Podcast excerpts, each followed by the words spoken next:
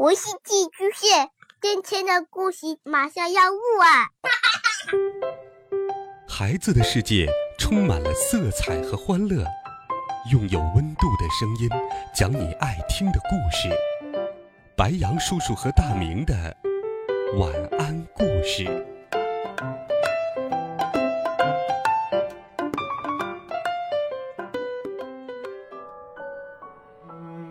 小朋友们、同学们，大家好，欢迎收听白羊叔叔讲故事。今天，白羊叔叔要继续给你讲读给孩子的情绪管理绘本。听故事，学会管理我们的情绪，让我们一起成长。一起来听，我好想哭。很多人。比如我爸爸，常说，男孩不能哭。可有时候，我就是想哭。还好，妈妈跟我说，男孩也可以哭，没关系。我什么时候会想哭呢？有一次，我在沙发上蹦着玩，一不留神摔了下来，脸。磕在了桌子角上，我一摸脸，吓得大喊：“啊，血血，流血了！”妈妈，我用手捂着脸，一个劲儿的哭喊着：“哼，好疼，流血了！”爸爸扶起我说：“不就是摔了一跤吗？你是男子汉，不要哭。”我怕，我怕，嗯。可我实在忍不住，让妈妈看看。妈妈拉开我的手，仔细查看伤口。啊，脸受伤了，不过还好，没伤到眼睛。哼，妈妈好疼。妈妈抱着我说：“哭吧，没事儿，不过要小心，别让眼泪流到伤口里去。”妈妈，是不是要去医院？会不会打针？我越想越害怕。妈妈轻轻的帮我擦去眼泪，说：“还是去医院让医生看看比较好。会不会打针？妈妈也不知道。可是我害怕。别害怕，爸爸妈妈陪你一起去。”站在一旁的爸爸说。到了医院，医生问：“小朋友，能告诉我是怎么回事吗？”我从沙发上摔下来，脸磕在桌子角上了。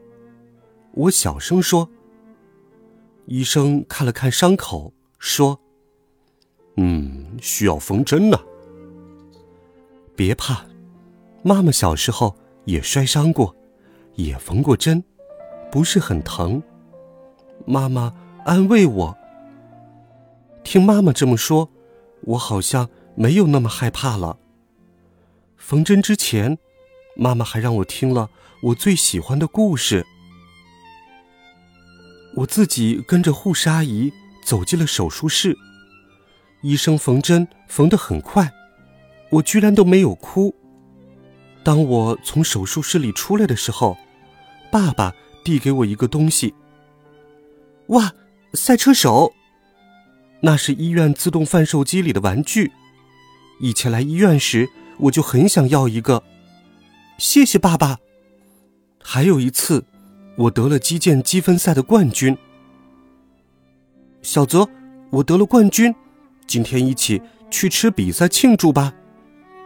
我打电话给最好的朋友，想要跟他分享胜利的喜悦。不行啊。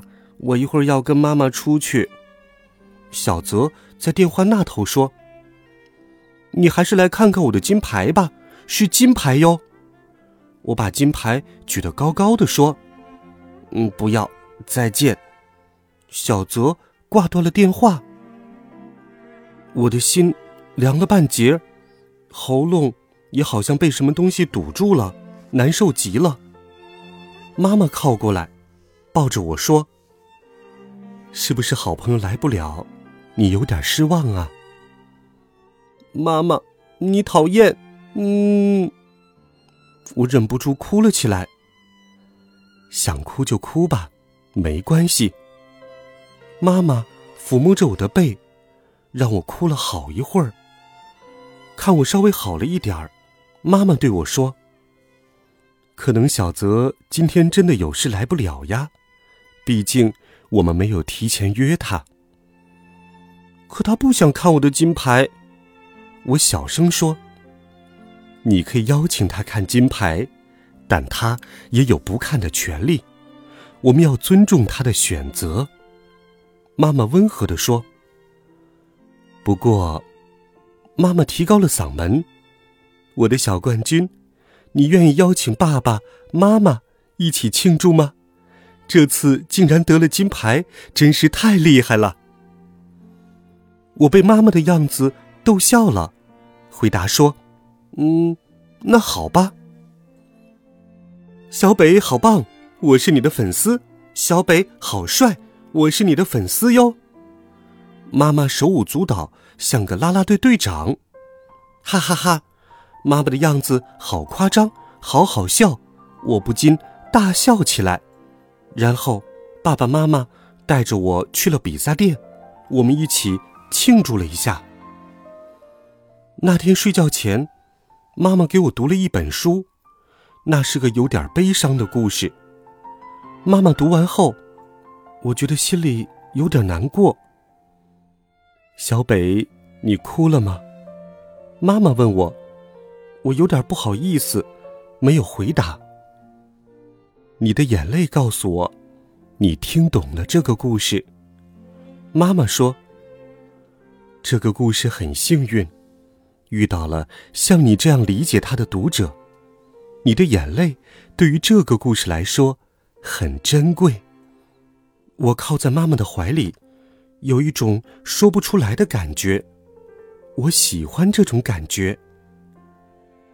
我的孩子长大了，我听到妈妈轻声说：“